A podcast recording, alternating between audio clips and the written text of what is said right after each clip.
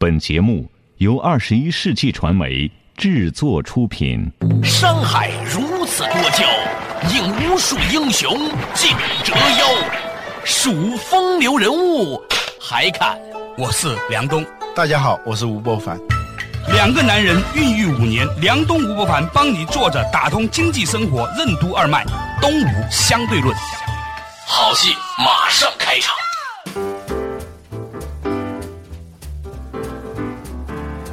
坐着打通经济生活任督二脉，大家好，欢迎收听东吴相对论，我是梁东，对面的依然是二十一世纪商业评论发行人吴伯凡，老吴你好。大家好。最近呢，我抽空去了趟香港，和一些一些传媒界的老朋友啊聊了一下天，席间呢就聊到一个话题。我说香港其实，在很多产业发展挺好的，比如像传媒业哈。但是呢，我发现呢，很多的香港的做电影导演的人，以及呢在媒体制作的这些人呢，他们好像学历都不高，但是呢，并不妨碍人家活儿出来的很好。我说这是为什么？詹叔听说过吗？没听说过。黄詹嘛，你怎么？哦，对，詹叔，对对对，就他学历也不算高的嘛。对，人家写的那个文案哈，啊，人头马一开，好事自然来，铁塔凌云。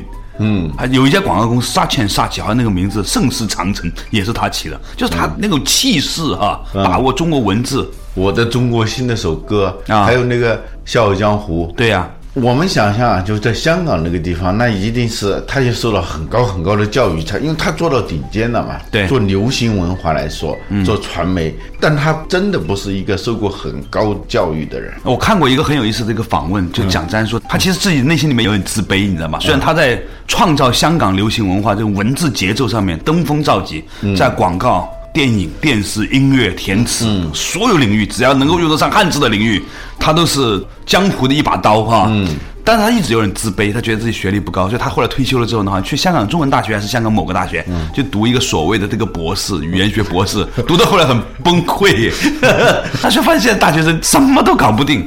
与此同时呢，我跟你讲另外一个故事。前段时间我出去一个活动呢，和国家的一个文化官员啊一起哈，他也是一个博士生导师。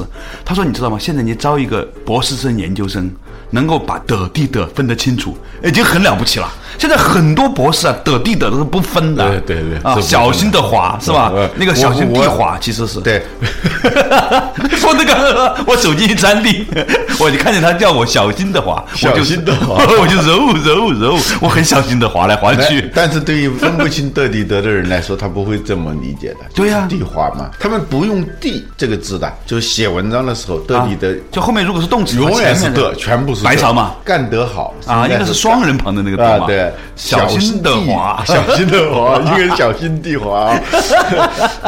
这得地得都不分了，现在，嗯，所以呢，就这两个对应哈，所以詹叔呢，那个时候他就很感慨，觉得说这个现代教育到底是怎么回事？当时那个文章他在接受访问时候提到这个事情，嗯，结合刚才我跟你讲到的拍电影的、搞传媒的，我发现在香港很多人呢，其实能力很强，比如剪片子很快，咔剪电影片子，他也没有什么太高的学历教育，从学头干起的，打龙套开始的。对，现在我觉得香港的大师少了，就是因为他的学历教育太发达了，不像以前都是从学徒工干起。有一个导演叫陈果，我觉得他拍片子真的很有感觉。他说他是帮别人买盒饭开始的，在片场找份工作是吧？买盒饭，然后后来呢开始帮人推那个拍电影的时候那个滑轮车啊，有些时候呢帮导演呢就忙起来做点小工作，然后呢自己偷师，也不会有人教你了，你自己偷师，嗯，有强烈的对这个东西的爱，然后呢你想想看，周星驰哦，人家拍那。片子其实各方面都把握的很好。周星驰哪里学过导演？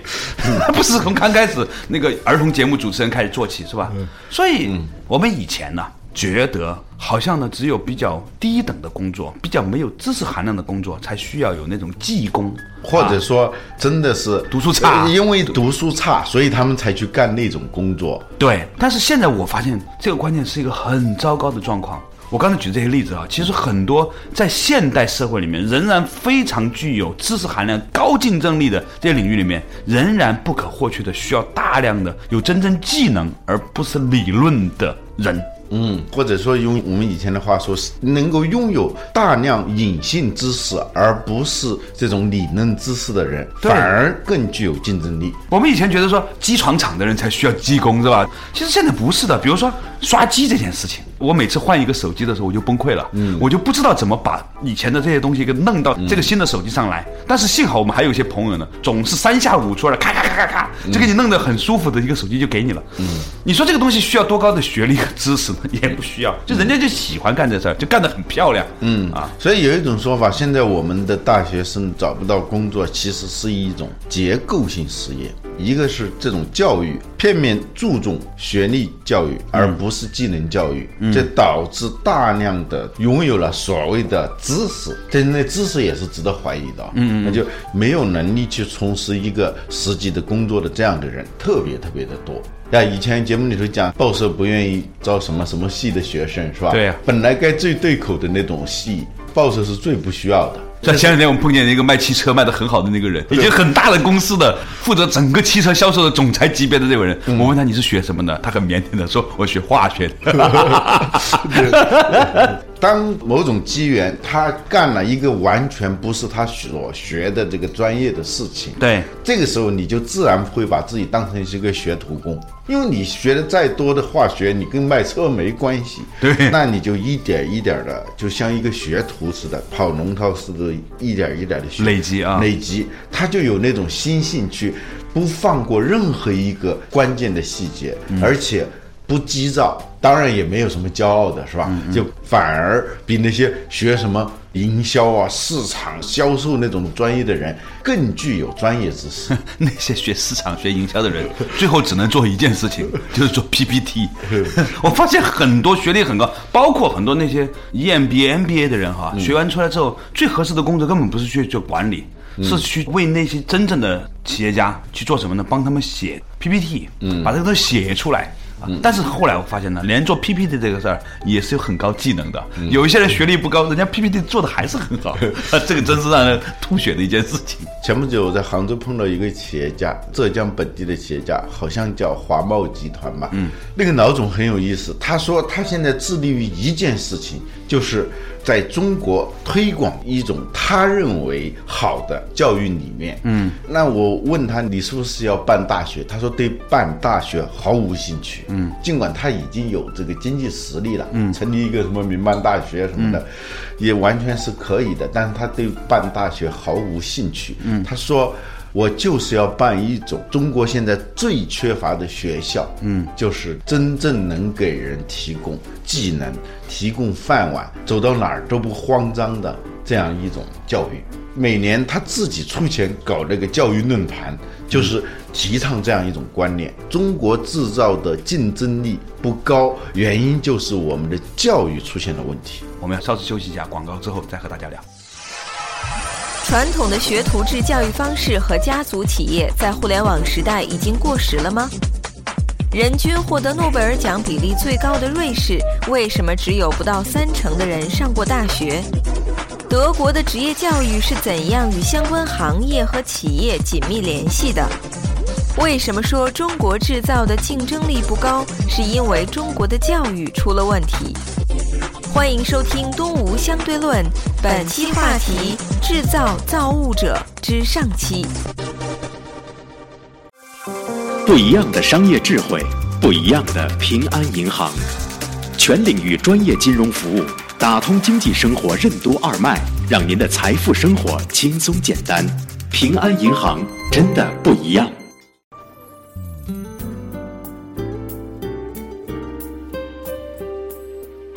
作者打通经济生活任督二脉，大家好，欢迎收听《东吴相对论》，我是梁东，对面的依然是二十一世纪商业评论发行人吴伯凡，老吴你好，大家好。我在成都啊碰见了一位中医界的老前辈，是他现在并不做中医了，他曾经是学中医的。他告诉我，他们班里面三十多个人，只有很少的几个人后来从事了中医中药行业，大部分的人呢都去卖机器、卖设备、从政从商去了。我问他为什么，他说啊，他读了中医读了很多年，结果呢到硕士毕业的时候，他出来真正的临床的。时候发现他他所学到的东西看个感冒都看不好，他很绝望。后来他选择了做跟中医中药有关的生意。嗯那我就问他为什么？他说现在不光是中医中药教育行业，几乎在所有的教育行业里面都不太重视解决问题的能力。比如说一个人学英语吧，你算学到八级都好了，你出去谈个恋爱，搞个英文辩论赛，那是很难的。你吵个架，你用英语给人家吵个架，你吵不出来，不知道这个怎么吵。说到谁谁谁英语好，不有一句开玩笑的话吗？有多好啊？能用英语说相声吗？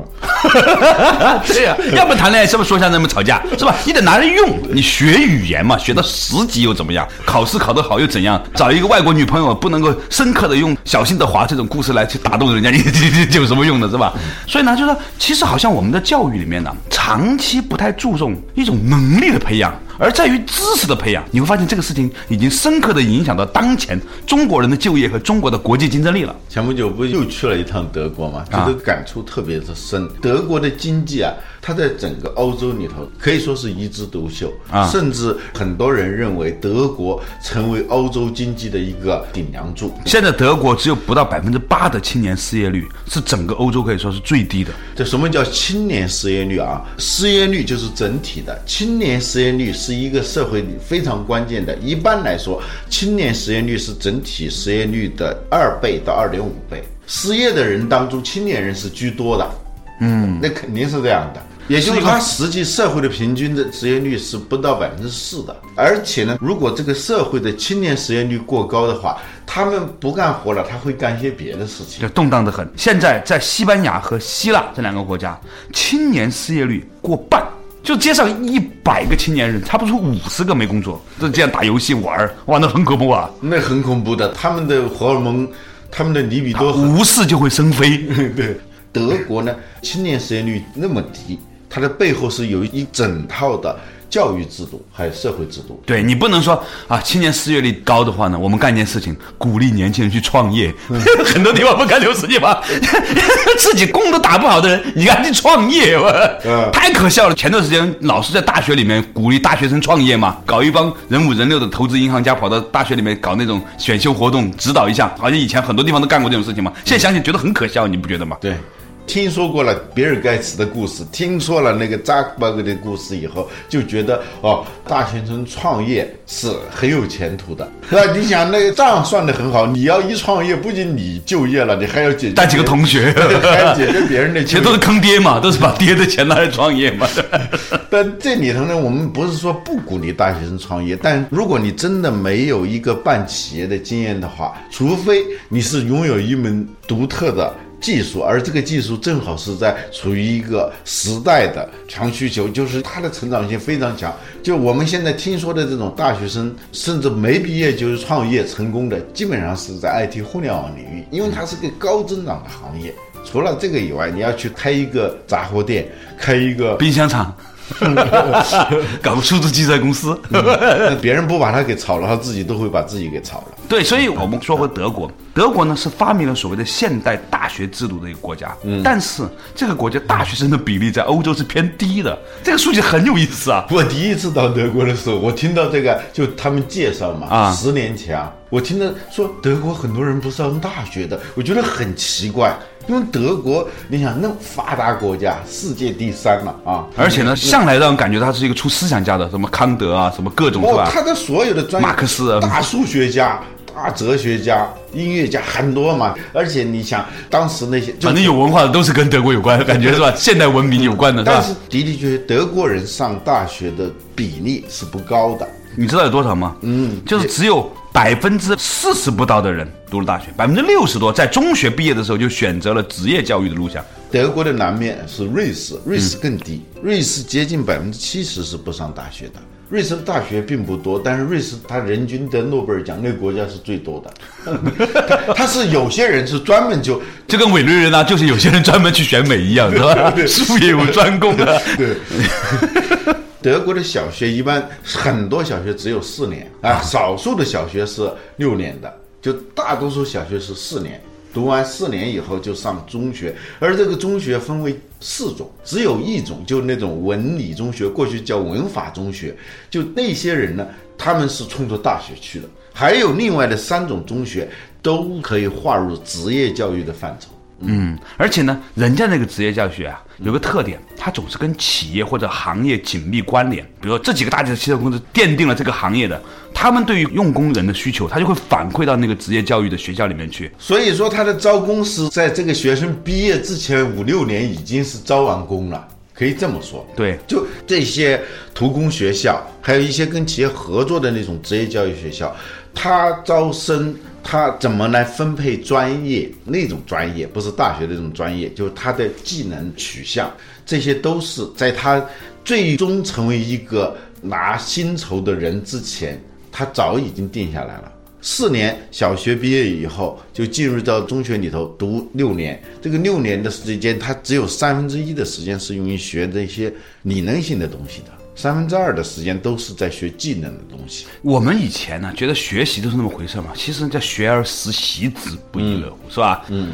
有些东西呢，是我们明白，修口头禅你可以讲得很好的，嗯，除非你决定了像我这样一辈子以说话为职业，那这也是一种技能。但是如果大部分人他不走这条路，你知道吧？嗯如果你只是学会了一些知识、一些道理，侃侃而谈，他有动手啊，很多的这个流程上的这个心法上的东西，它是需要在大量的锻炼过程当中完成的。那个一万小时定律，就是说你在哪个领域都有一样，不是在车床车间里面，对所有领域。对，你要作为一个专家，你就作为一个口头表达专家，你也得从事这个东西一万小时，用心的从事一万小时，你就能成为专家。他同样作为一个那种高级技工的话，做一个专家型的工人的话，也是这个一万小时定律也同样是适用的。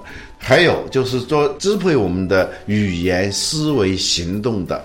百分之九十以上是一种习惯。什么叫习惯呢？就是说，它不受主观知识去决定，而是它是系统集成。它是一种自然，就你没有意识到的那种知识，就像开车一样，你开的熟了之后，你还可以想别的事儿，但是不妨碍你开车，是吧？好了，稍事休息，马上继续回来。坐着打通经济生活任督二脉，东吴相对论。德国总理默克尔身上显示出了怎样一种德国精神？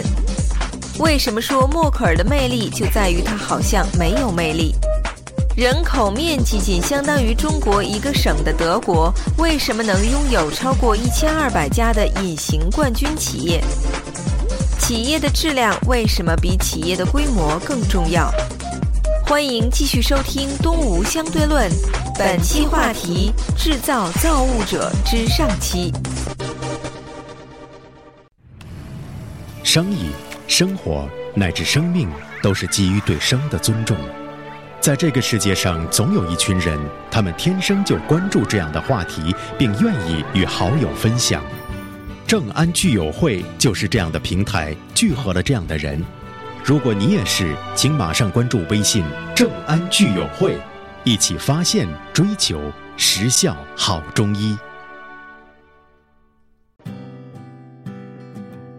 作者打通经济生活任督二脉，大家好，欢迎继续收听《动物相对论》，我是梁东，对面的依然是二十一世纪商业评论发行人吴伯凡老吴，你好，大家好啊。我们今天谈论的话题呢，就是啊，我们发现了德国很有意思，这是一个发明了现代大学制度的这么个国家，这么多浩若星辰的大知识分子，但是这个国家百分之六十以上的人都进了技工学校，关键是人家也没有觉得做技校毕业生有多么丢脸。德国这个民族很有意思。我们读书的时候觉得德国是个很浪漫的民族，歌德呀、海涅啊。后来发现德国人的确是真的一点都不浪漫。饮食上你就知道了，我去过全世界吃饭，最没有创新、最没创意的就是德国了。他们已经当地找到了最好的餐厅给我们吃了，呃，各种的肠，各种的肘子。对，中午是这个土豆泥加香肠啊，到了晚上是香肠加土豆泥，基本上。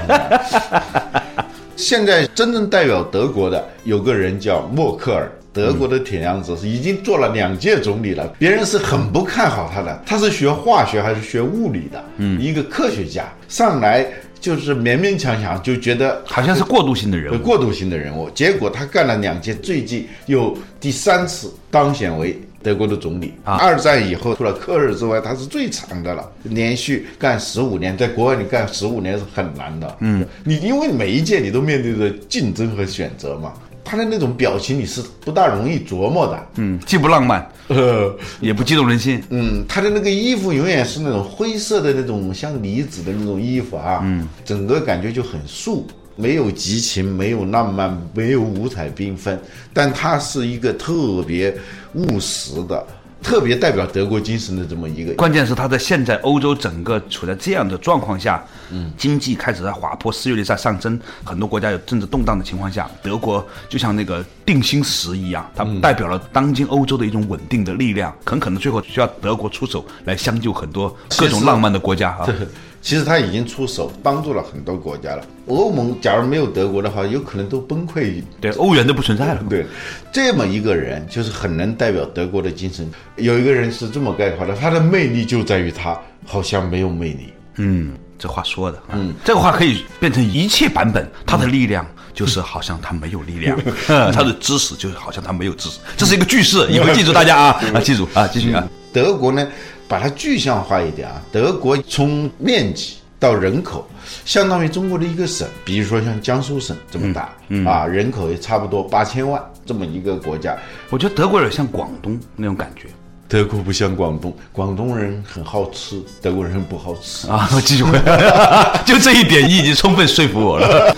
它就相当于中国的一个省，但它在世界上的竞争力，尤其是最近两年。嗯，它的竞争力非常的强，它有一千二百家被称为隐形冠军的企业。什么叫隐形冠军呢？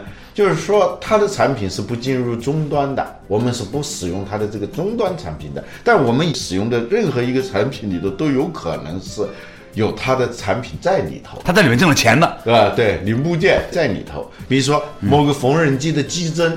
某个缝纫机的一个小部件，它在里头，它可能一个企业就能成为世界最大。嗯，但是呢，你不知道这样的企业，嗯，有一千二百家这样的企业，嗯，它出口产品的特点呢，我们想德国产品就想到汽车的终端产品，其实有大量德国出口的产品呢，是作为设备或者作为零部件而出口的。嗯嗯，设备叫工业母机嘛。嗯。它是用来下蛋的，对你喝水用了一个杯子，嗯，这个杯子你看得见，但是生产这个杯子的那个机器是德国人干的，对，所以呢，这个杯子他卖了一块钱给你，其实可能有八毛钱是被那个德国人赚走了，你不知道，对，对还有我们都看书看杂志，对，但是你不知道真正在里头赚很多钱的是德国的那个印刷机，海德堡印刷机，它那个印刷机用不用它差别太大了，所以这种生产资料型的产品呢。你砍价的欲望也不是那么强，因为你是用它来干活的，你是挣钱的，呃，你是用它来挣钱的，而它又跟别的设备一比呢，它显然又不一样啊，所以它就议价能力非常强，它不会跟你来讨价还价的，嗯，所以由于它在每一个细分市场领域里头，它能做到最好。而产品你要提高竞争力，工欲善其事，必先利其器，你就必须要让你的设备要最好。所以呢，它的这种竞争力啊就非常的强。我在浙江参观一个纺织厂，就织这个羊毛衫的这个厂，同样的机器，德国的机器是七十几万，日本的机器是五十几万。嗯，而且这个老板呢给我介绍的时候就很自豪，就说我将来有一天我就是要把这些全换成德国机器。这一台机器就贵出日本的二十多万，我们中国的更便宜了，二三十万了。嗯，所以这种竞争力到底是来自于哪里？我在想哈，就是你看见的是一个机器，它背后凝聚的是一种什么样的一种习惯？嗯，就是在做这些事情，还有很多人上期的设计的流程啊什么的，所有这些人，他可能都奉守着一种我们看不见的契约。嗯，就是。咱赚不赚钱不重要，这个活儿出来我得骄傲，这种精神呐，其实以前呢，可能在某一些行业里面，我们在老一辈的那里是有的，有，但是我能碰到这样的人越来越少。你知道为什么？有几个东西就没有这样的产品，只是一个现象。嗯，你这个现象背后是有很多东西没有，才最终 变成了一个没有，是吧？对，很多小没有导致一个大没有。对，这个没有，比如说家族企业。就家族企业这个很重要。对，我们现在中国也有一些好像是家族企业的，其实呢，它就是一个由家族控股企业，从小是个家族控股企业，对吧？它这个家族企业的概念，它当然就是家族拥有、家族经营，啊，在法律上是这么讲的，但它有一个很重要的特点呢，就是它是有传承的。嗯，就爷爷干了这件事情，父亲接着干，而且是以爷爷干的那件事情为荣。到了孙子这一代呢，以爷爷和父亲干的这件事情为荣，要发扬光大，嗯，把这个活儿要做到最好，就是要在这个行当里头获得一个非常高的声誉。德国的家族企业，它是非常强调这个东西的。第二呢，就是说企业的规模与这个企业的传承，就它的流传的时间啊，就这个企业的寿命相比是非常不重要的。嗯就是这就跟家族有关了。尽管我们说多子多孙，这是一种想法啊，在中国是很明显的。但是中国还有一句话叫什么？“农生一子定乾坤。”猪生一窝拱墙根，是吧？他还是要注重质量的，就你子孙满堂，还是要望子成龙，这个东西还是很重要的。所以，家族企业作为家族的一部分，就企业的质量要比企业的规模要重要的多，这是一个很重要的特点。德国的这些有竞争力的出口企业当中，家族企业占了百分之四十几。嗯，他不会去羡慕说今天，比如说做菜刀，嗯。我已经做了几代人了，突然说做别的，做手术刀赚钱，他会不会去做？他不会说贸然去转，或者说我做一个卖菜刀的网站，他不大可能这样去想。我能不能够把这个东西做到最好，而且这个最好能够一直延续下去，这是他们一个非常重要的诉求。你说的这个事情，我想起前两天我们讨论的问题，嗯，就在我小的时候啊，上海。制造羊毛衫也好啊，自行车也好啊，是现在还有好多地方还要打上海羊毛衫。实际上，上海已经不产羊毛衫了。对，就在我小的时候，上海制造本身呢，代表了某一种放心的品质。嗯，现在你已经几乎听不到某些领域里面有什么上海做的，比如上海做的自行车就特别好吗？不见得了吧。对，上海做的汽车也不见得吧。好像很多品牌做的也不错，它没有那么的让人感觉到一枝独秀。它上海造是一个品牌。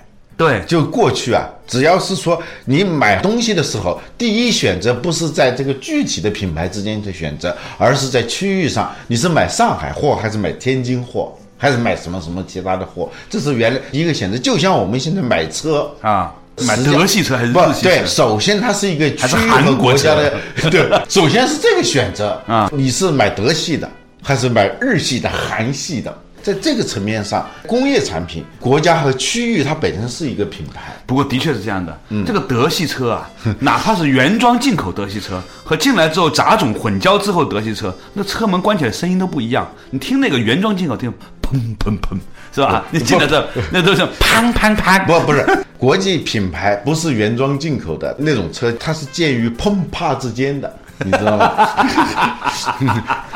砰。嘣啊，就闷声的那种，和啪一打开，对对对，还甚至砰，你就听得见那个玻璃和那个车门那个钢铁之间，而且是很薄的那种钢皮之间那种感觉，啊，真是差别很大。所以今天我们这个上半段呢，其实讨论那个话题啊，就是讲到这个德国的学徒制也好啊，它的家族企业所带来的这个东西也好，给我们带来了一种反思，是不是？我们进入了一个互联网的化的时代了，一个全球化分工的时代了，一个信息化的时代了啊，一个知识泛滥的时代之后，那一些家族性的东西，相对甚至有点保守的概念啊，那种学徒制的教育方式就显得过时了呢啊，一点不浪漫的。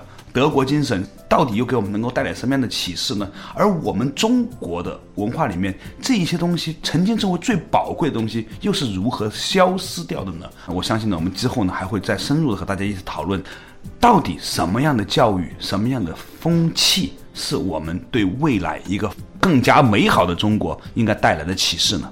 感谢大家收听今天的《动物相对论》，我们下期同一时间再见。